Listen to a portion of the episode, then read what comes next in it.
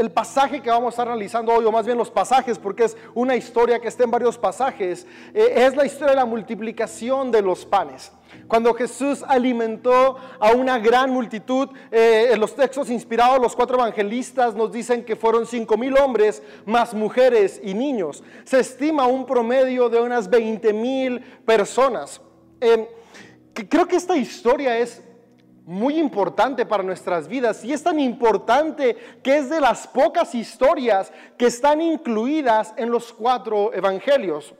Más adelante podemos ver que Jesús volvió a hacer otra multiplicación de los panes en la primera, que es la que vamos a estar estudiando el día de hoy, o, más que estudiando, sino profundizando y encontrando principios para nuestra vida.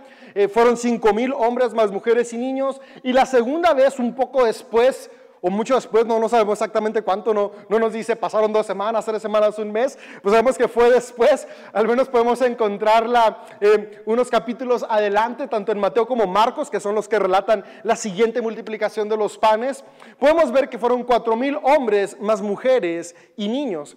Y esta historia me llama la atención porque desde cómo inicia eh, si, leemos como el contexto, algo que me encanta de, cuando leemos las historias que están en los libros inspirados, es que son parte de toda una gran historia. O sea, no leemos como capítulos aislados, sino que es toda una historia contada. Y esta historia, la multiplicación de los panes, es parte de un gran contexto de lo que estaba sucediendo en la vida de Jesús en ese momento. Y creo que nos va a dejar una gran enseñanza para nuestras vidas y para este cierre de temporada. Y quisiera comenzar leyéndote Mateo. ¿Cómo inicia relatándonos Mateo? Voy a estarte leyendo Mateo, Juan y Marcos, la misma historia de la perspectiva de estos tres evangelistas. Lucas puedes leerla en tu casa, Lucas también nos cuenta, pero para el fin de nuestra reflexión de esta noche voy a estar intercalando eh, momentos de la historia entre lo que escribió Mateo, lo que escribió Marcos y lo que escribió Juan. Cabe resaltar que Juan es mi favorito, pero bueno, eso es, eso es algo personal nada más. Y comienza diciendo Mateo, en el capítulo 14, en los primeros versos, comienza esta historia diciéndonos, cuando Herodes Antipas, el gobernador de Galilea, oyó hablar de Jesús, le dijo a sus consejeros, este debe ser Juan el Bautista, que resucitó de los muertos, por eso puede hacer semejantes milagros.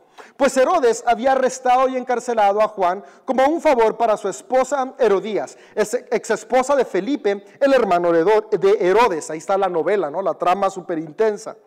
Juan venía diciéndole a Herodes, es en contra de la ley de Dios que te cases con ella. Herodes quería matar a Juan, pero temía que se produjera un disturbio, porque toda la gente creía que Juan era un profeta.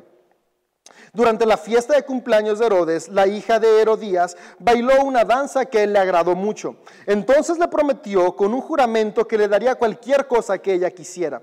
Presionada por su madre, la joven le dijo, quiero en una bandeja la cabeza de Juan el Bautista. Entonces el rey se arrepintió de lo que había dicho, pero debido al juramento que había hecho delante de sus invitados, dio las órdenes necesarias. Así fue que decapitó a Juan en la prisión. Trajeron su cabeza en una bandeja y se la dieron a la joven, quien se la llevó a su madre. Después, los discípulos de Juan llegaron a buscar su cuerpo y lo enterraron. Luego fueron a contarle a Jesús lo que había sucedido. En cuanto Jesús escuchó la noticia, salió en una barca a un lugar alejado para estar a solas. Esta historia impactó el corazón de Jesús porque Juan Bautista era su primo. Eran familiares, muy seguramente habían convivido de niños, habían crecido juntos. Podemos ver que mientras eh, Juan Bautista estaba en el vientre de su mamá, María fue a visitar a la mamá de Juan Bautista y, dice que Juan Bautista brincó en el vientre de su mamá porque era como el primer saludo que le estaba dando a Jesús que ya estaba en el vientre de María. Entonces, eh, los relatos de los evangelios no nos lo cuentan porque eh, el fin eh, teológico de los evangelios comienza con el ministerio de Jesús, pero seguramente, seguramente, como buenos primos que crecieron juntos, habían convivido y, y uno crea lazos de amor y amistad con sus familiares o con sus amigos. Entonces, cuando Jesús se da cuenta que Juan Bautista no solamente ha fallecido, sino que ha sido asesinado, su corazón se entristece. Y el relato dice que se entristeció tanto que se apartó a un lugar alejado para estar a solas. Algunas traducciones, especialmente eh, un poco más antiguas, eh, que están basadas en la traducción de la Biblia del oso, la King James, nos dicen que Jesús se apartó al desierto. Tal vez si lees alguna traducción que está basada en, algunos escritos más antiguos, traducciones más antiguas, vas a encontrar que se apartó un lugar alejado, pero es que la intención de los autores y de los traductores es dejarnos ver que en ese momento Jesús comenzó a atravesar un momento difícil. Él se llenó de tristeza, yo creo que se llenó de frustración, se llenó de dolor, porque su primo, su amigo, quien lo había bautizado, quien le había preparado el camino, quien había sido parte del literalmente los inicios de su ministerio, ahora estaba muerto. Y no muerto de alguna manera natural, sino había sido asesinado. Jesús estaba atravesando un desierto en su corazón y el relato nos dice que se apartó para estar a solas. En la vida, creo que tú y yo atravesamos pérdidas. Cuando atravesamos pérdidas, es normal que nuestro corazón se aflija y se duela. Es normal que tal vez el día de hoy tú estés dolido, estés frustrado, porque esta temporada de pandemia tal vez te hizo perder tu negocio o perdiste tu trabajo y eso hizo que las deudas aumentaran. Tal vez incrementó tanto la fricción en tu familia que algo por ahí se rompió en tu matrimonio con tus hijos. Tal vez incluso perdiste algún ser amado y, estamos atravesando un momento de dolor. Jesús se apartó para estar a solas, para atravesar un momento de desierto, pero me gusta lo que vamos a ver adelante, porque nos va a animar e inspirar, porque tal vez el día de hoy tú y yo Estamos en un momento así, tú y yo estamos en un momento complicado, pero hay esperanza porque sin importar cuál sea el desierto a nuestro alrededor, cuáles sean las situaciones complicadas a nuestro alrededor, podemos saber que en Dios siempre hay una esperanza que es buena, que es agradable y que es perfecta. Y e-, esta es la antesala para lo que vamos a ver. Jesús está en el desierto, está en un lugar apartado, está a solas porque está dolido por una pérdida. Pero continúa diciéndonos el relato y ahora me voy a ir a Juan, nos vamos a brincar a Juan. Tú puedes seguir leyendo Mateo 14, en el verso 14 va como entrelazarse con lo que está diciéndonos Juan. Ahora en Juan 6, el versículo 1. Dice, después Jesús cruzó al otro lado del mar de Galilea, es decir, cuando supo que su primo había muerto, quiso apartarse a solas, entonces se fue al otro lado del mar de Galilea, también conocido como el mar de Tiberias. Una gran multitud siempre lo seguía a todas partes, porque veían las señales milagrosas que hacía cuando sanaba a los enfermos. Entonces Jesús subió a una colina y allí se sentó rodeado de sus discípulos. Y era casi el tiempo de la celebración de la Pascua judía. Entonces Jesús vio que una gran multitud venía a su encuentro. Dirigiéndose a Felipe le preguntó, ¿dónde podemos comprar pan para alimentar a toda esta gente? Lo estaba poniendo a prueba porque Jesús ya sabía lo que iba a hacer. Felipe contestó, aunque trabajáramos meses enteros, no tendríamos el dinero suficiente para alimentar a toda esta gente. Recuerda, había más o menos 20 mil personas. ¿Te imaginas cuánto dinero hace falta para alimentar a 20 mil personas?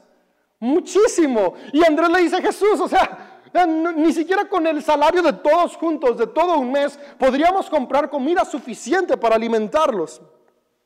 Entonces habló Andrés el hermano de Simón Pedro. Aquí hay un muchacho que tiene cinco panes de cebada y dos pescados. Pero, ¿de qué sirve esto ante esta enorme multitud? Jesús dijo, díganle a todos que se sienten. Así que todos se sentaron sobre la hierba en las laderas. Solo contando a los hombres sumaban alrededor de cinco mil. Luego Jesús tomó los panes, dio gracias a Dios y los distribuyó entre la gente. Después hizo lo mismo con los pescados y todos comieron cuanto quisieron. Una vez que quedaron satisfechos, Jesús le dijo a sus discípulos, ahora junten lo que sobró para que no se desperdicie nada.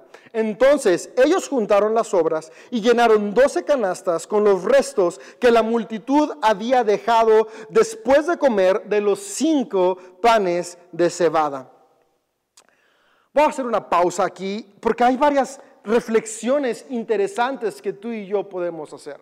Lo primero que podemos ver es que Jesús estaba atravesando un momento difícil. Jesús estaba atravesando una situación de dolor, de pérdida. Él quería estar a solas, pero Jesús era consciente que aún en medio de la pérdida y del dolor, nuestro propósito no se pierde. Sabes, las situaciones a nuestro alrededor pueden robarnos nuestra tranquilidad, pueden destruirnos y arrebatarnos lo que hemos construido y levantado por años, pero si algo se mantendrá intacto, siempre en tu vida, sin importar las circunstancias que atravesemos, es tu propósito. El propósito por el cual fuiste creado, fuiste creada, ese se mantendrá siempre intacto. No hay nadie ni nada que pueda cambiarlo. Y aunque Jesús estaba atravesando un momento difícil, donde él quería estar a solas, tal vez quería olvidarse de todo, Sabes, su propósito se mantenía constante y él pudo recordar que él estaba en este mundo para mostrarle a la humanidad el reino de los cielos. Y dice que cuando vio a la multitud a su alrededor, él no los corrió, no les dijo, váyanse, quiero estar solo. Dice varias... Eh, evangelistas nos relatan que él sintió compasión, empatía y amor por ellos. Y vemos que estuvo enseñándolos, estuvo animándolos, estuvo inspirándolos. Porque aún en un momento de dolor Jesús era consciente que su propósito se mantenía constante. Lo primero que yo quisiera animarte el día de hoy es recordar, tu propósito se mantiene constante. Yo no sé qué dificultades has estado atravesando en esta temporada, qué dolores hay el día de hoy en tu corazón. Pero lo que yo sí tengo la certeza es que sin importar qué tan abrazador haya sido el desierto en el cual te encuentras hoy, tu propósito se mantiene latente y Dios sigue confiando y creyendo en las cosas extraordinarias que se alcanzarán a través de tu vida. Y la historia nos continúa diciendo que Jesús ya sabía qué iba a hacer. Y sabes, e-, esto me da cierta paz porque Jesús siempre tiene un plan. Tú y yo no logramos entender muchas cosas y está bien. Si te soy honesto, en estos últimos años he estado aprendiendo a, a, llevármela bien con el misterio de la vida, aprender a caminar un paso a la vez. Pero si algo me ha ayudado a caminar un paso a la vez, es poder tener confianza de, aunque yo no sé cuál es el siguiente paso, no voy solo, voy junto con Jesús. Y Jesús sí sabe ya cuál es el siguiente paso. Me gusta cómo nos relata Juan, que cuando le pregunta a Felipe, oye Felipe, ¿dónde podemos tener comida para toda esta gente? Dice, Solamente le preguntó para ver qué respondía porque Jesús ya sabía lo que iba a suceder. La siguiente cosa que hoy yo quiero que te lleves en tu corazón es que tú y yo podemos caminar con confianza en medio de las situaciones difíciles, porque no estamos solos. Dios, a través del Espíritu de Jesús, que es el Espíritu Santo, el Espíritu de Dios, está siempre en nosotros y con nosotros. Algo que a mí me impacta y algo que a mí me llena realmente de emoción y, que me me lleva a admirar aún más a Dios es que el Espíritu de Dios no está con algunos cuantos. Sabes, el Espíritu de Dios está con todos. No importa si estás convencido o no, ni siquiera de si existe Dios, Dios está contigo porque Dios te ama. Y es por eso que Él nos acompaña. Y cuando tú y yo somos conscientes de ese amor y al ser conscientes de su amor nos damos cuenta que Él siempre ha estado con nosotros, una confianza puede nacer en nuestro interior. Porque aunque tú y yo no conocemos qué es lo que viene, aunque tú y yo tal vez en el momento solamente vemos dolor y desesperanza a nuestro alrededor, podemos confiar que si Jesús va con nosotros, Él sabe qué es lo que está por delante. Por lo tanto, no vamos a ciegas completas, vamos confiando en la bondad y en el amor de nuestro Dios. Y Felipe responde como Jesús, ah, ¿qué te pasa? O sea, es ilógico lo que nos pides. ¿Cómo esperas que consigamos, como número uno, estamos en un lugar alejado, no hay tiendas cerquitas, no está el Oxxo, no está el 7-Eleven, no está Horrera o la tiendita de la esquina, no hay donde podamos comprar suficiente comida para toda esta gente, ni dinero suficiente para alimentarlos. Y yo puedo ver en Felipe una actitud escéptica, una actitud que se pregunta como de, ¿en serio Jesús? ¿Cómo se te ocurre preguntarnos esto? Pero algo que me encanta de Dios es que Dios nunca está en contra de nuestras inquietudes, de nuestras dudas y de nuestro escepticismo. Eso a Él no le espanta. Podemos ver que Jesús nunca le dijo a Felipe, ay Felipe, ¿qué pensamientos tienes? ¿Por qué no confías? No, no le dijo nada, simplemente se quedó parado frente a él, yo me lo imagino con compasión. Y, antes de que pasara cualquier cosa, vino el hermano de Pedro, Andrés, e interrumpió. Y dijo a Jesús, ¿Sabes qué? No, no tenemos dinero, ni hay una tienda cerca, pero hay cinco panes y dos peces. Y esto me dice algo. Yo creo que cuando Andrés escuchó, porque Jesús estaba con sus doce mejores amigos y les dice, hey, vamos a alimentar a ellos, algunos tal vez se quedaron simplemente pensando como de, ¿cómo Jesús piensa que hagamos esto? Pero Andrés se empezó a mover entre la multitud. Empezó a moverse y a preguntar, ¿traes algo? ¿Qué traes? ¿Qué traes? No, no traigo nada. Hasta que topó a un muchachito que dijo, pues yo traigo el lonche que me mandó mi mamá, cinco panes y dos peces. Le dijo, vente, corre para acá. Se lo llevó cerca de Jesús y dijo, mira, tenemos cinco panes y dos peces. Andrés se movió cuando escuchó que había una necesidad. Dos distintas actitudes. Y, no quiero que en este momento digas, ah, yo siempre soy Andrés o yo siempre soy Felipe, porque yo creo que en distintas circunstancias de las vidas, en algunos momentos somos como Andrés, vemos alguna dificultad y empezamos a movernos. Pero en otras ocasiones actuamos como Felipe y solo nos estamos cuestionando y haciendo preguntas, ¿cómo podemos encontrar soluciones? ¿Cómo podemos encontrar o esperar un mejor futuro en medio de las circunstancias? Tal vez has estado escuchando los mensajes de desierto durante esta temporada y solo has dicho, qué ilógico lo que nos dicen, cómo vamos a tener esperanza y expectativas si tengo dos meses sin trabajar, si acabo de perder a un ser amado, si acabo de perder mi empresa, si mi novia me acaba de terminar, si mi matrimonio está por separarse, ¿cómo me piden que tenga esperanza? Yo hoy quiero decirte, que es válido hacernos preguntas. No juzgues tu corazón por tener momentos de incertidumbre y de escepticismo. Pero quiero invitarte a que sigamos analizando la historia y viendo lo que hay para nosotros el día de hoy, sin importar si hemos actuado como Felipe o como Andrés, porque Andrés, aunque se movió al final, llegó y dijo, bueno, sí, encontré cinco panes y dos peces, pero de nuevo, la parte humana que te digo que todos tenemos, ¿qué son cinco panes y dos peces? Para esta gran multitud de personas. Imagínate, cinco panes, dos peces para 20 personas. ¿Alcanzaría? Depende del tamaño del pan y el tipo de pez, la historia no nos dice, pero no creo que fueran unos peces muy grandes. Era un muchacho que había hecho un camino, una travesía para llegar con Jesús. No creo que venía cargando, no sé, cinco atunes o salmones completos. Tal vez eran unas sardinitas Digo, esa especulación nada más, cosas que me estoy imaginando. Eh, lo, que yo creo es que no era demasiado, era una porción para él. Y es por eso que Andrés dice, Jesús, ¿qué es esto? Pero aunque hubieran sido porciones grandes, aunque trajera un pez espada completo, ¿qué es un pez espada para 20 mil personas? Aunque trajera un pan gigante, ¿qué es un pan gigante para 20 mil personas?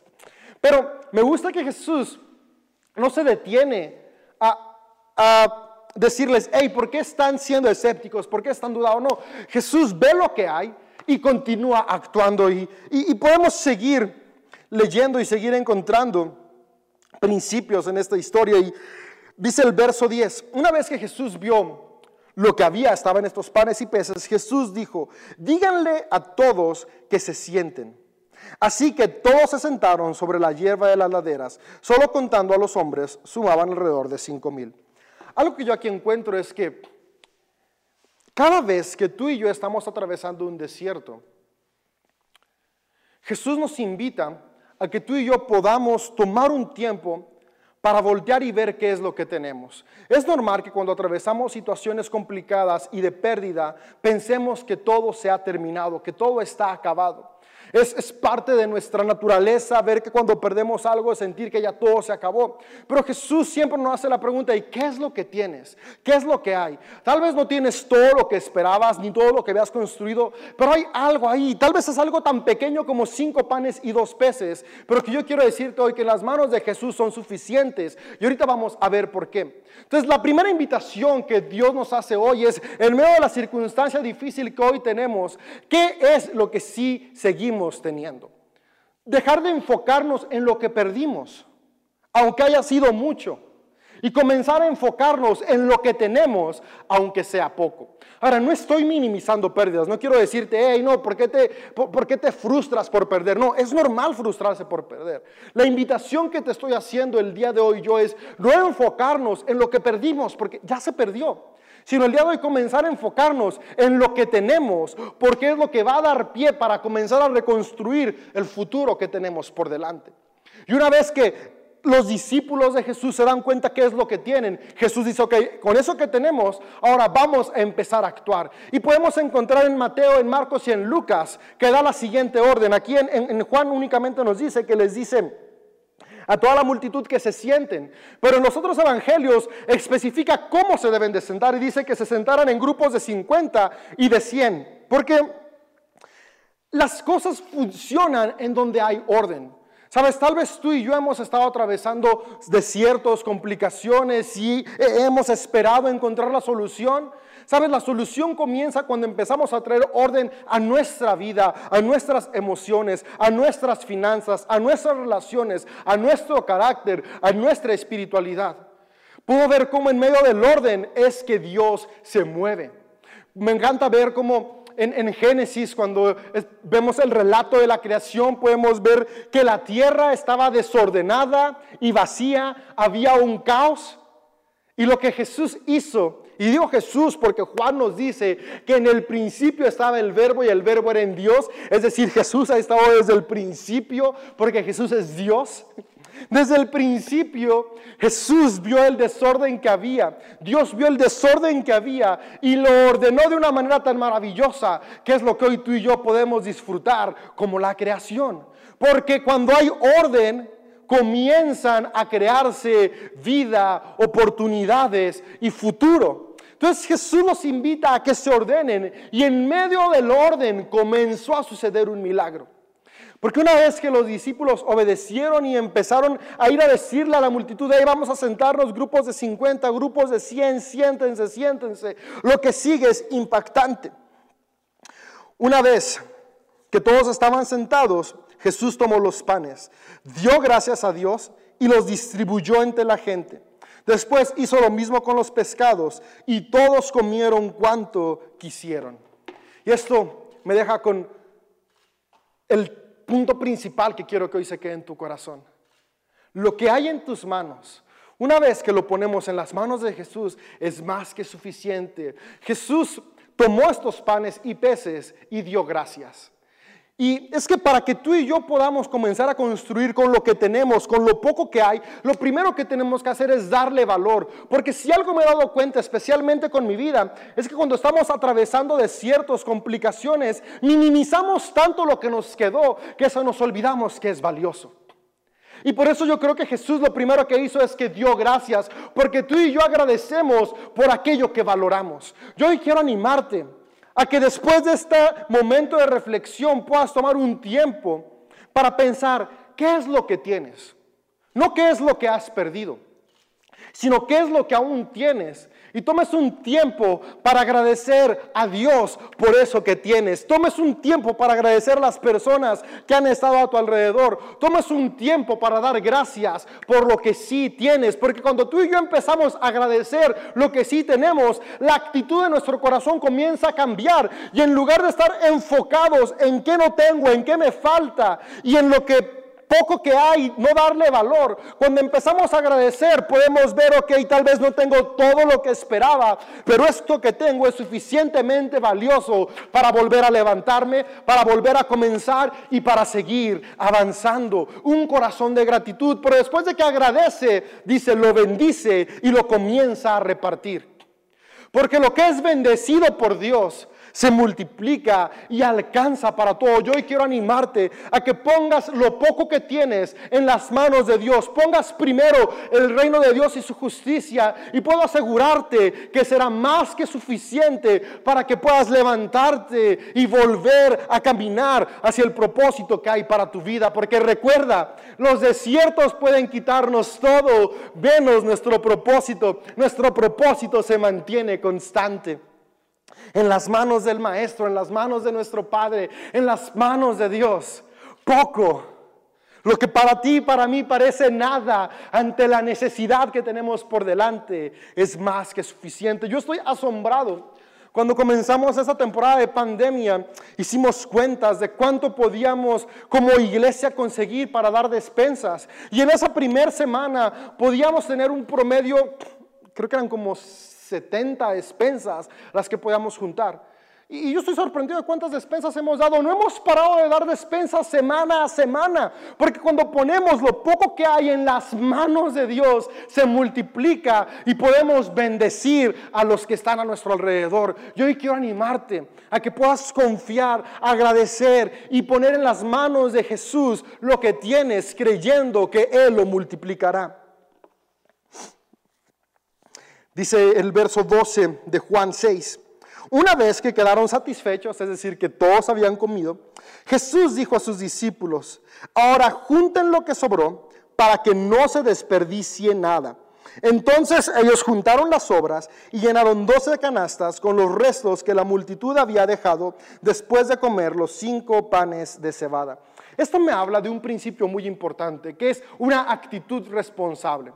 Sabes, yo creo que Dios nos bendice, pero Él espera que tú y yo actuemos con responsabilidad.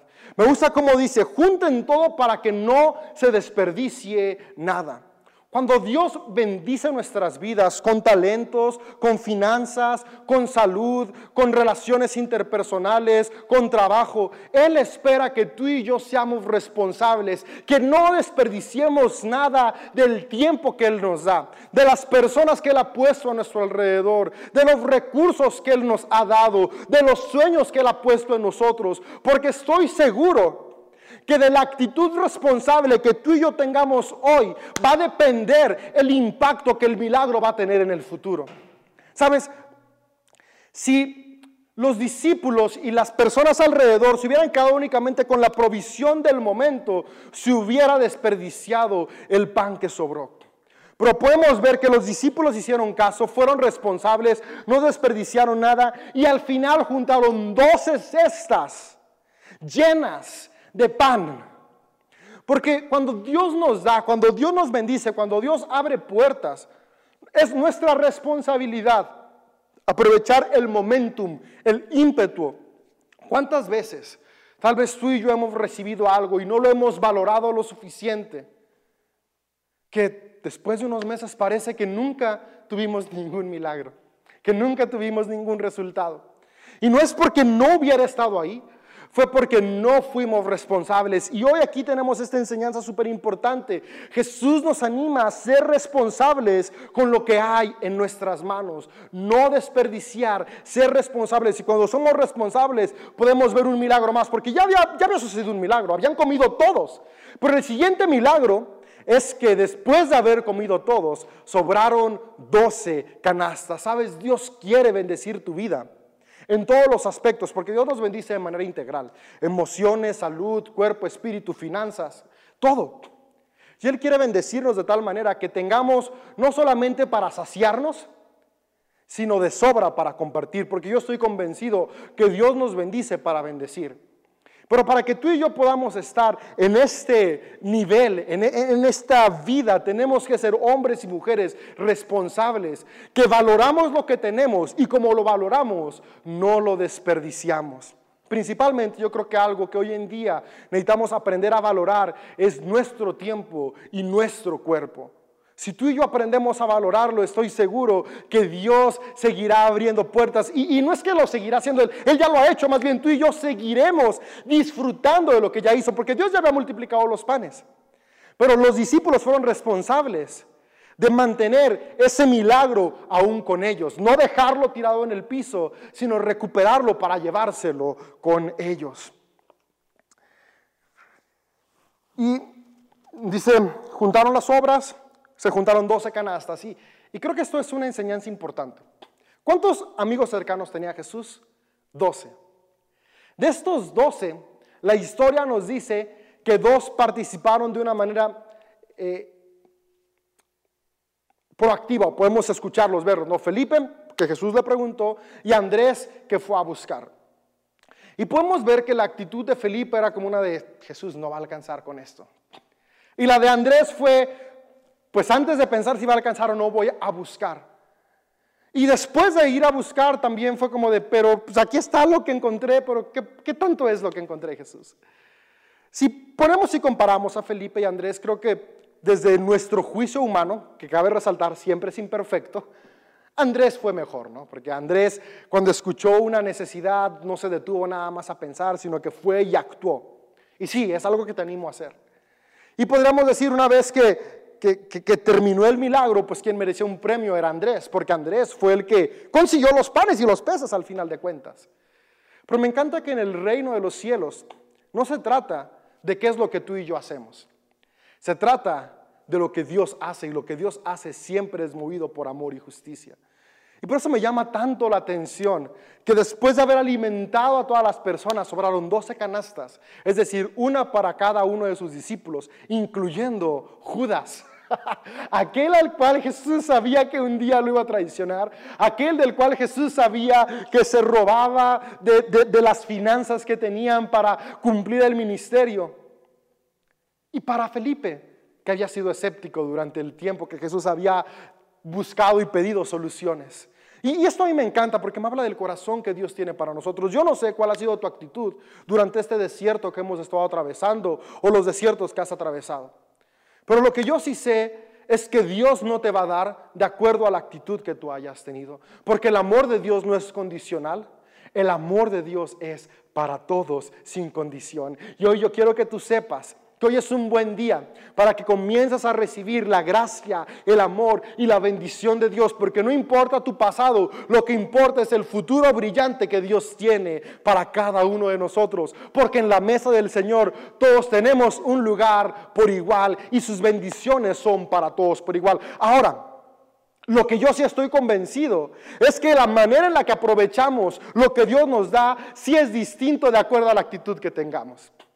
Es como la historia que nos dice, eh, igual los evangelios, de, del amo que les dejó a sus siervos talentos en sus manos. Y hubo unos que lo multiplicaron y otros que simplemente lo escondieron. Sabes, Dios a todos nos da su amor, su gracia, su sabiduría por igual. Pero hoy tú y yo podemos decidir, vamos a actuar responsables y recoger todo lo que hay a nuestro alrededor para tener provisiones para mañana. O vamos a ser holgazanes, irresponsables, qué sé yo, o simplemente evadirlo y esperar que sigan sucediendo milagros y milagros y milagros. Porque déjame decirte, no es que Dios no responda, es que tal vez tú y yo ya estamos siendo irresponsables con lo que respondió ayer, antier o hace un año. Mi invitación es hoy, seamos responsables con lo que hay en nuestra mano. Continúa diciendo, la historia cerrando de la siguiente manera. La gente al ver las señales milagrosas que Jesús había hecho exclamó, no hay duda de que Él es el profeta que esperábamos. Y es que no hay duda en esto. Él es la solución que esperábamos. Él es el Dios que esperamos. Él es la justicia, el amor y la paz que esperamos. Y, yo quisiera irme recordándote esto. En los desiertos que atravesamos, tú y yo necesitamos hacer lo siguiente hacer una pregunta, ¿qué tengo en mis manos? Mira lo que tienes y dale valor. Ordena tu vida, tus pensamientos y tus recursos, porque eso te va a ayudar a con lo que tienes actuar de manera inteligente. Ten una actitud de gratitud. Dios primero. Gracias. Cuando tú y yo agradecemos, le damos valor a lo que tenemos. Ten una actitud generosa. Recuerda, lo que tienes no es solo para ti, es para los demás. Me encanta cómo el milagro de la multiplicación comenzó cuando se empezó a repartir.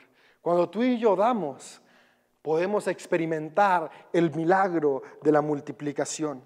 Y por último, actúa. Los milagros no suceden mientras estamos pasivos, los milagros suceden en el proceso. Los amigos de Jesús sentaron a personas en grupos de 50, de 100, repartieron pan. Yo me imagino que se preguntaban, partían un pedazo y pues no sé si va a alcanzar para otro, pero ellos siguieron partiendo, partiendo, partiendo y cuando menos acordaron todos habían comido.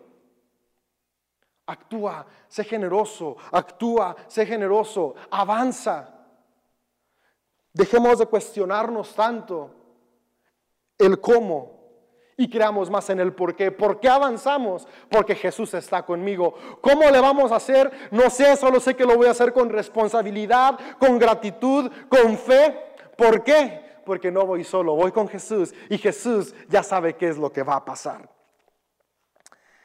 El hecho de que estemos en medio de un desierto no significa que todo ha acabado. Aún en medio del desierto podemos florecer.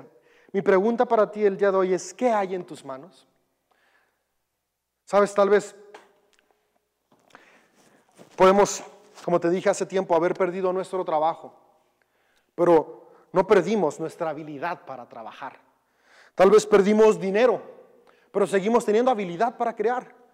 Tal vez perdimos esperanza, pero seguimos teniendo la habilidad de la resiliencia dentro de nosotros que nos permite volvernos a levantar. Tal vez perdimos un sueño, pero no hemos perdido nuestro propósito. Tal vez hemos perdido a un ser amado pero seguimos estando rodeados de otras personas que nos aman y podemos amar. Y, no estoy minimizando aquello que hemos perdido. Recuerda, no, no, no, no estoy diciéndote que, que, no le des importancia, no, sí yo sé, duele y, y, es, hubiéramos querido no haber perdido nada. Pero lo que yo quiero animarte es tu vida, tu propósito no ha terminado por aquello que se ha alejado de nuestras manos. Porque en el medio del desierto nuestro propósito sigue intacto y constante. Dice Juan 6, el mismo capítulo, unos versos más adelante. Señor le dijeron, danos ese pan todos los días. Como contexto, unos versos antes, Jesús les dice que Él es el pan de vida eterna. Habían visto el milagro de alimentar, de alimentar a multitudes, hayan saciado su hambre, pero Jesús dice, ¿saben que Yo estoy para saciar algo más que el momento. Yo estoy aquí para saciar el hueco que hay en la vida de cada ser humano. Y Jesús les dice, yo soy el pan de vida, el que viene a mí nunca más volverá a tener hambre, y el que cree en mí nunca más tendrá sed. Y es por eso que yo creo que podemos perderlo todo. Pero si tenemos a Jesús en nosotros, no hemos perdido nada. Porque la nada en nuestras manos, cuando Jesús lo toma, es más que suficiente. Sabes, tal vez tú hoy puedes volver a tu alrededor y decir, Dave, es que no tengo nada que agradecer. De verdad, hoy, hoy busco y por más que intento, no encuentro nada.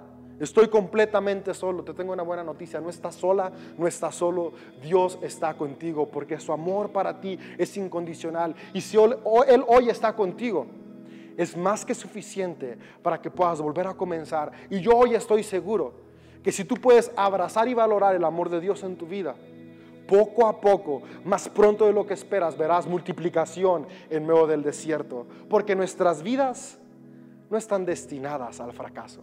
Porque tú y yo fuimos creados a imagen del Creador. Si fuimos creados a su imagen y semejanza, recuerda lo que Jesús dijo. Cosas mayores que las que yo hice, ustedes harán. Pero tenemos que creer que Jesús en nosotros es más que suficiente. Hace un tiempo cantamos, Jesucristo basta. Mi deseo para ti el día de hoy es que eso pueda estar presente en nuestro corazón. Si Jesús está conmigo, lo que hay en mis manos es más que suficiente.